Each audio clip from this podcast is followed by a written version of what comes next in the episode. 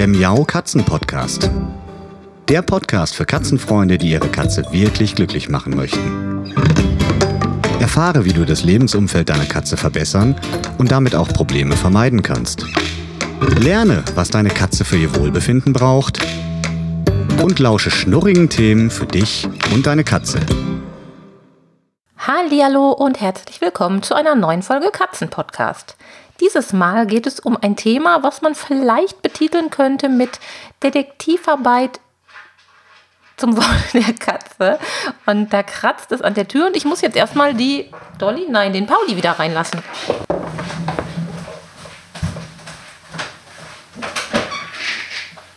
Nein, die Dolly. Habe ich mir doch gedacht. Was machst doch immer nur du, ne? Jetzt noch hier, da wieder anders raus. Draußen regnet es, keine gute Idee. Nasse Pfoten, drinnen bleiben.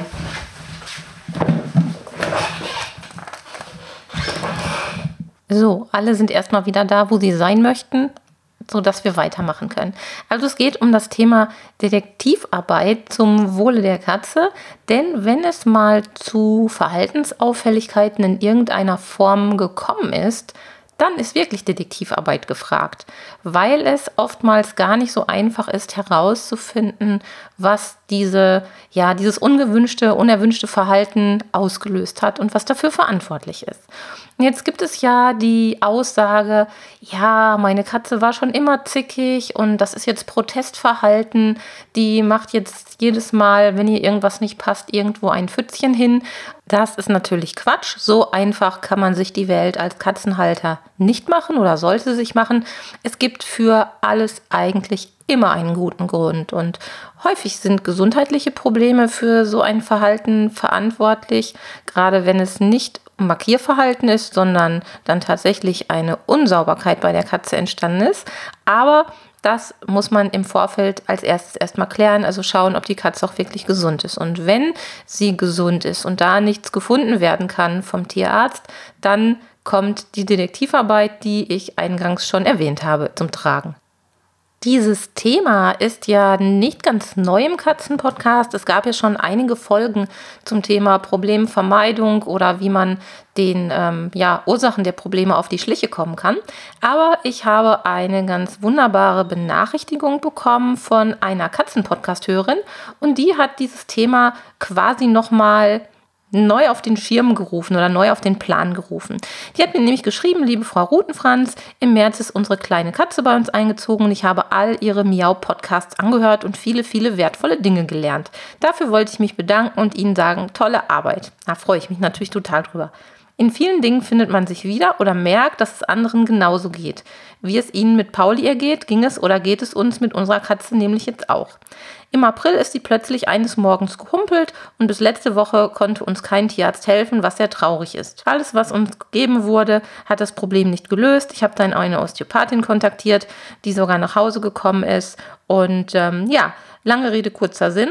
Am Ende gab es eine ganz andere Diagnose und der Katze konnte geholfen werden. In diesem Fall war es ja jetzt noch nicht mal ein klassisches Verhaltensproblem, sondern wirklich ganz augenscheinlich schon eine, eine körperliche Ursache, die das ganze Thema hervorgerufen hat, also das Humpeln hervorgerufen hat. Aber trotzdem muss man bei Katzen ganz genau hingucken. Und deshalb möchte ich mich in dieser Folge nochmal ein bisschen mit unseren Möglichkeiten als Katzenhalter beschäftigen. Denn wir Menschen lassen uns leider sehr, sehr schnell von irgendwelchen offensichtlich oder vermeintlich offensichtlichen Gegebenheiten in die Irre leiten. Grundsätzlich ist es wichtig, sobald wir bei unseren Katzen irgendwelche Veränderungen feststellen, egal in welcher Form, dass wir da eben genauer hinschauen müssen.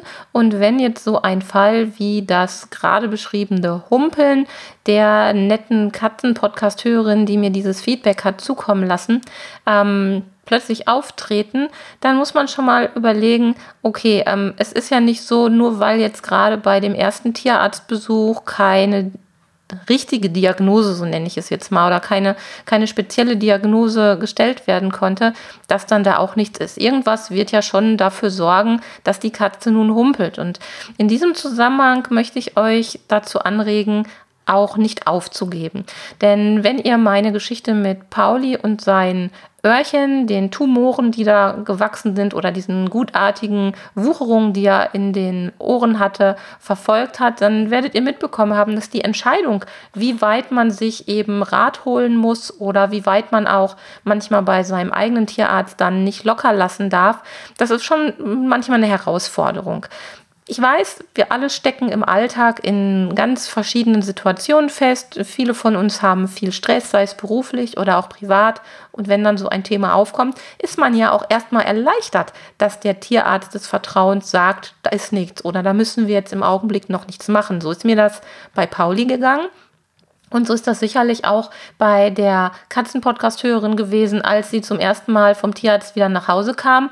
So nach dem Motto, puh, mit dem Humpeln, da scheint nichts Schlimmes zu sein, dann ist das wohl alles erstmal in Ordnung, das wird schon wieder weggehen. Und das ist ganz natürlich, diese Reaktion und auch nachvollziehbar. So geht mir das auch. Und ich bin natürlich immer dankbar, wenn ich mit einer Rückmeldung, ist nicht so schlimm oder müssen wir gerade nichts machen, vom Tierarzt wieder nach Hause komme.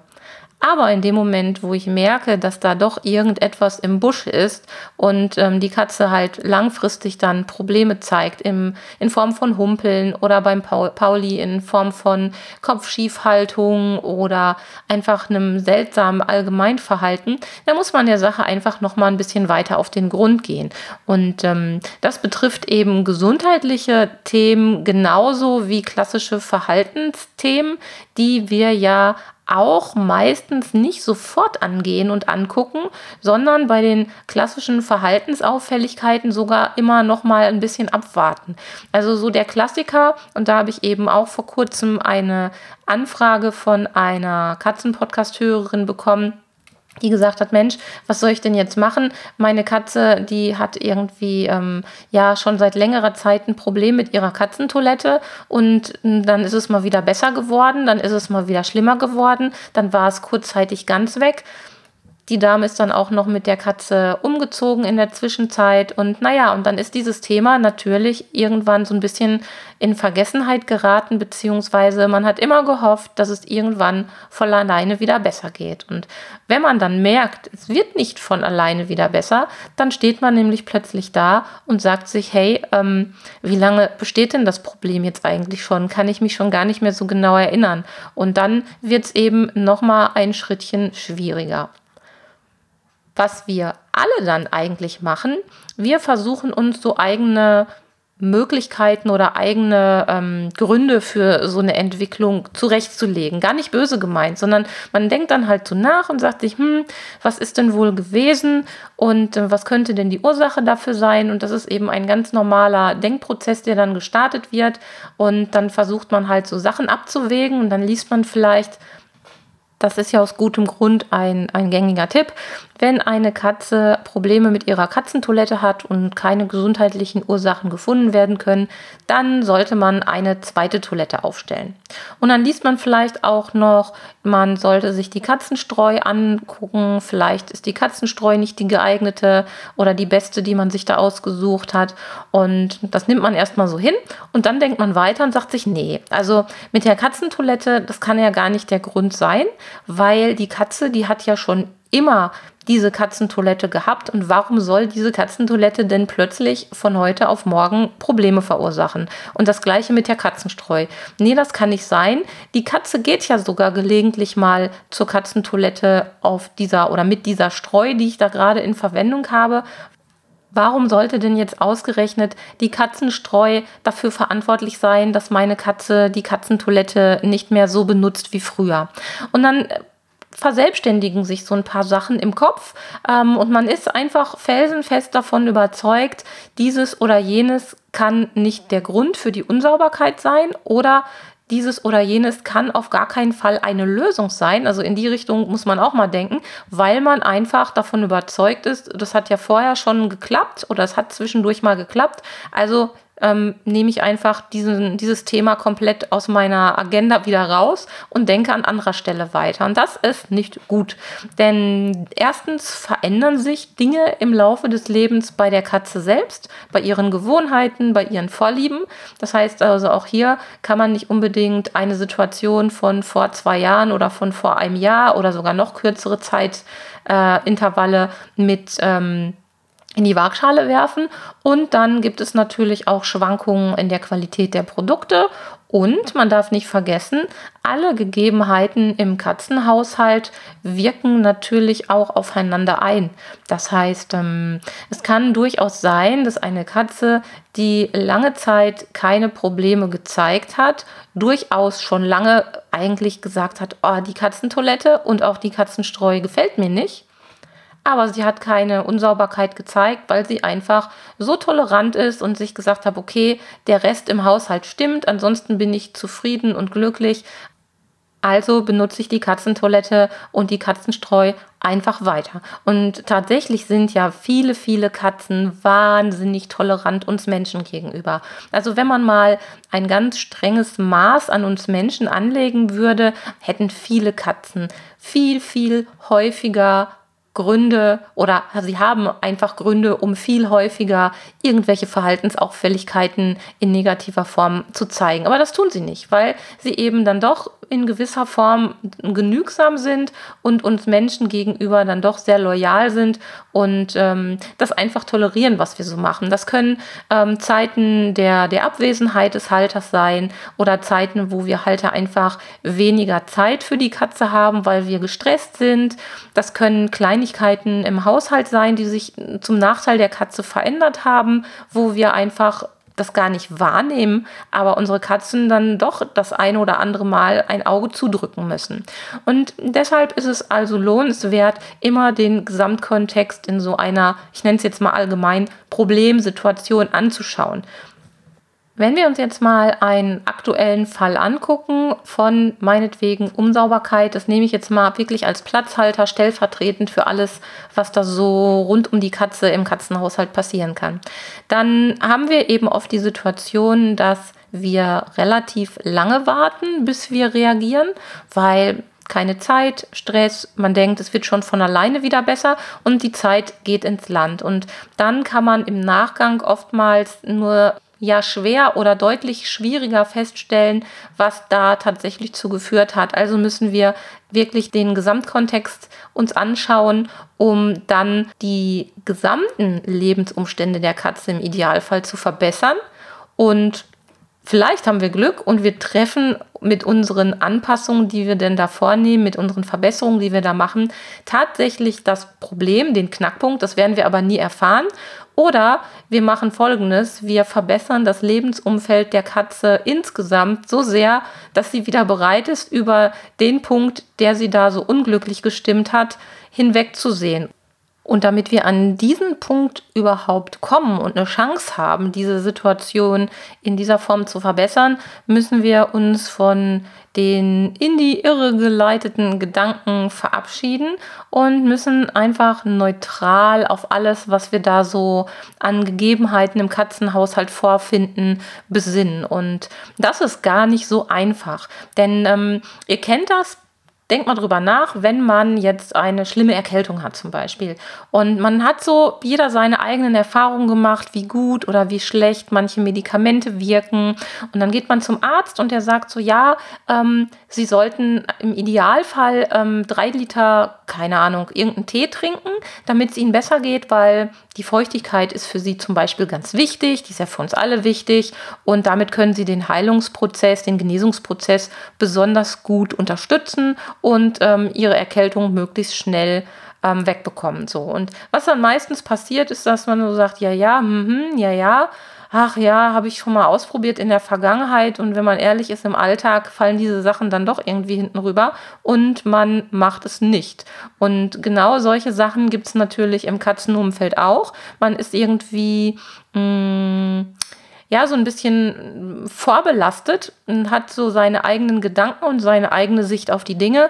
Und selbst wenn man jetzt von einem erwiesenermaßen ähm, erprobten Katzenprofi Ratschläge bekommt, neigt man dazu zu sagen, ach, das, das muss ich gar nicht ausprobieren, weil das funktioniert sowieso nicht. Und an der Stelle gilt es wirklich aus seinen Gedanken auszubrechen und die ganze Sache nochmal neutral anzuschauen. Und dann kann das wunderbar gelingen, dass man eben die allgemeine Situation so verbessert, dass für die Katze am Ende das eine Problem, was vielleicht wirklich die Ursache war, wenn es ein einzelnes Problem war, dass es für die Katze gar nicht mehr so schlimm ist. Um das Thema noch ein bisschen näher zu erklären, gab es schon in der Vergangenheit zwei Katzen-Podcast-Folgen. Einmal der Weg des Katzenglücks und einmal die Waage des Katzenglücks.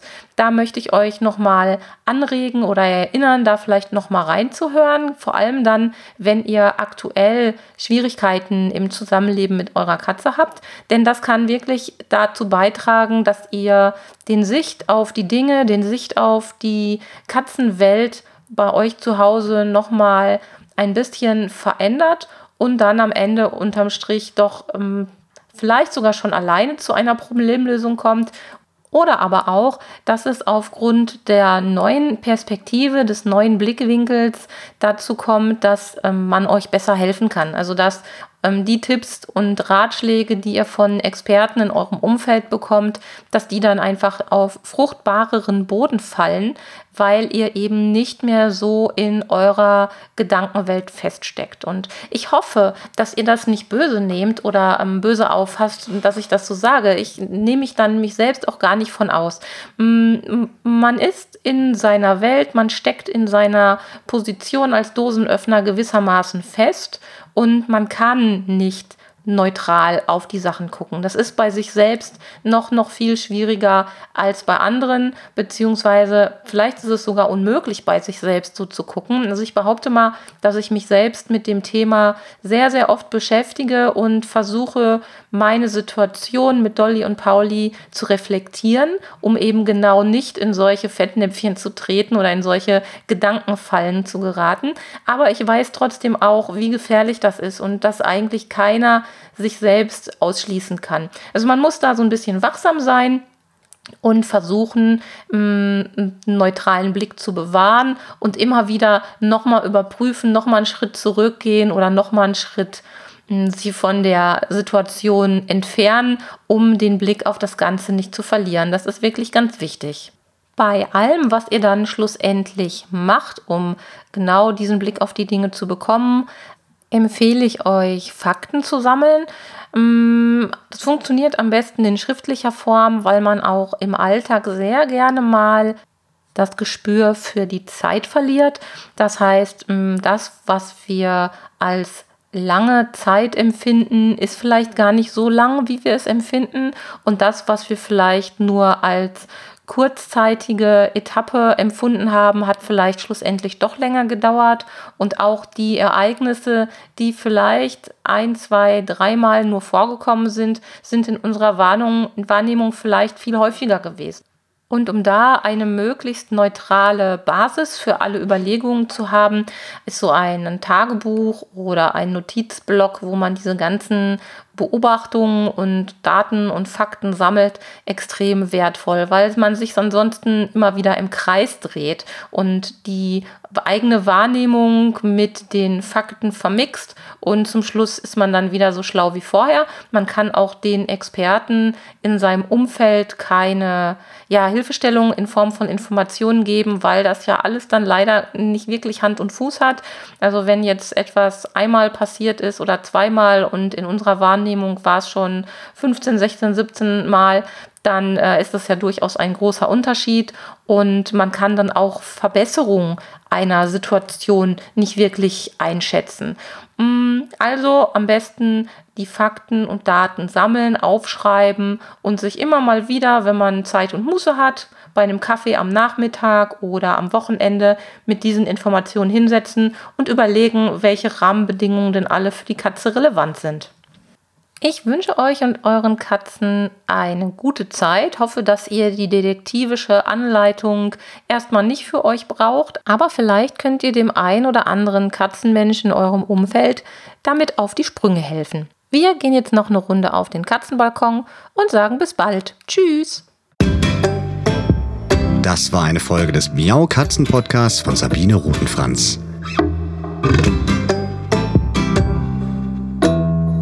Weiterführende Informationen zur Sendung findest du im Internet auf www.katzen-podcast.de.